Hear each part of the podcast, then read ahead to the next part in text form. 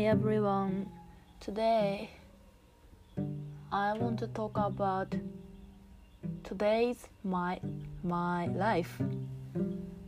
Uh,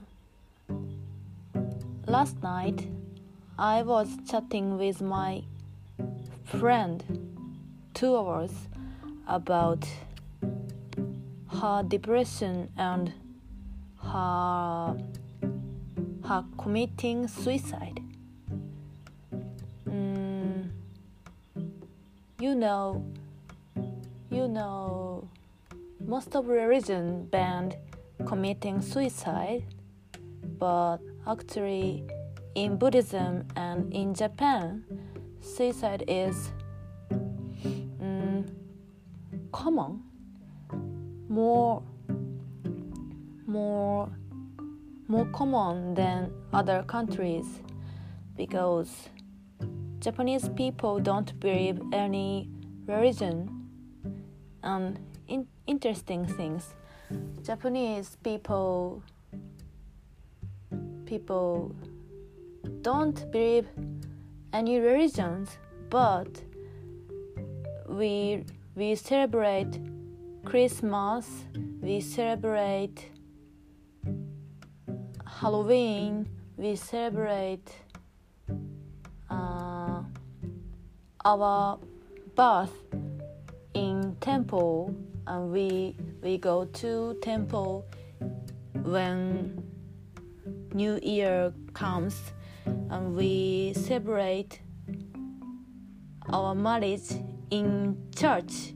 But actually, I think that church when we go to when when we held ma- um, marriage party is not real church but just for for Japanese people people's marry marry marriage party uh, how to say?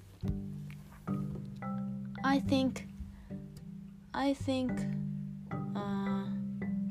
most of church in Japan is not real church. Uh, it's my opinion. I don't know the truth. Mm. I don't. I don't. Um, I don't know where I want to get married, but I think most of Japanese women want to get married in church. I don't know because because wedding dress is beautiful. I also think that um I know that people who who held wedding party in temple and also in church. So uh, it's like double wedding party i don't know. Yeah. And and let's get let's go to back to the topic suicide. Suicide is one one problems in Japan. Many young people commit suicide, and I was studying about suicide, and there are there are some uh, there are some novels about suicide. For example, famous writer Dazai Osamu or famous writer Akutagawa Ryunosuke. When when people decide to commit suicide, they seemed seem to be like strong and they can do everything. But my friend said she live she's living for her family because she's very trust and cherish her family and her best friend. So even if she wants to commit suicide, she uh, her family will will be sad will get sad if if she dies so she can't die. But I and her she I, I and her don't know when she might die because she has depression. And her her uh, her feelings is changing and every time.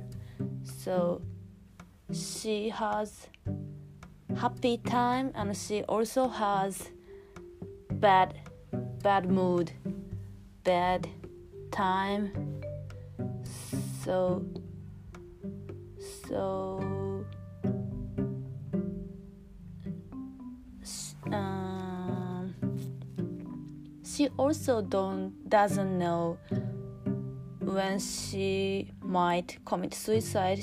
She was walking outside and actually she she found the river and she get idea of suicide she want to disappear and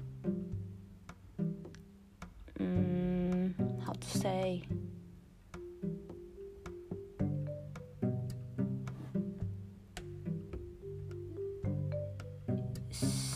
She she was thinking about suicide and her heart was uh, her heart was beating strongly. And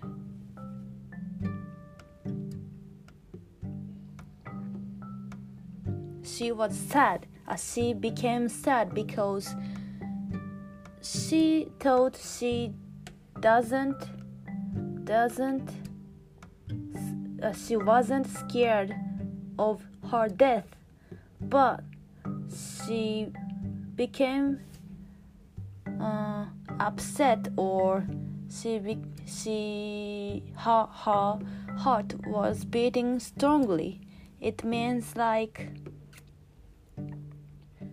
she was scared because of death.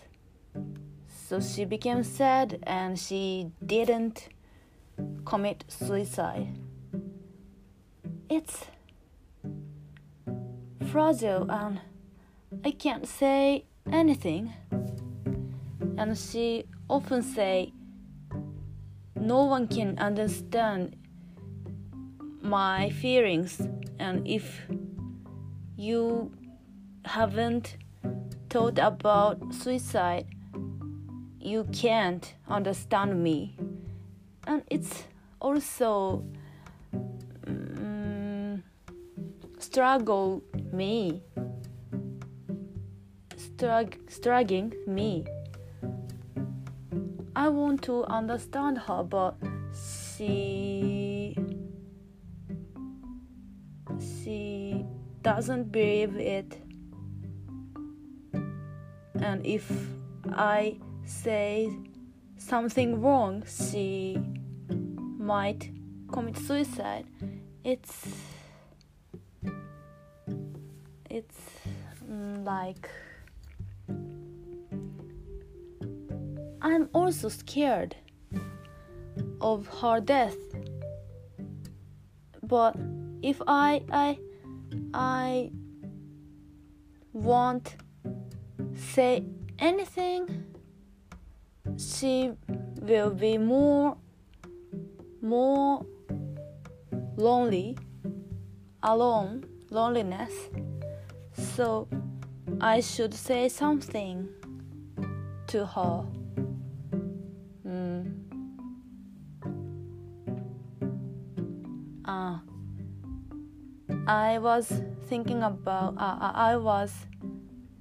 I was going to talk about today is my life, but I was talking about suicide and her story. Today, I because because I I was chatting with her until midnight last night. So I got up at 10:30 today's morning and because other problems because of other problems my mental problem i can't i i want i don't want to do anything. So i i ate brunch it means like breakfast and lunch with together together. And i i had I took one class of university in English. It's about Japanese culture. Uh, we we read Japanese novels in English and we discuss about about them. And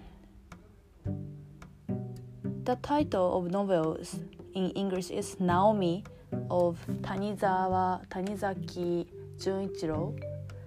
I recommend you to read because it's about it's about true love uh, or um, about what? Ah, uh, Lolita, love. I don't know. The hero is 20 years old like that and girl's age was 15 so old man and a young girl met in cafeteria cafe and she's so young that he he he decided to grow up her to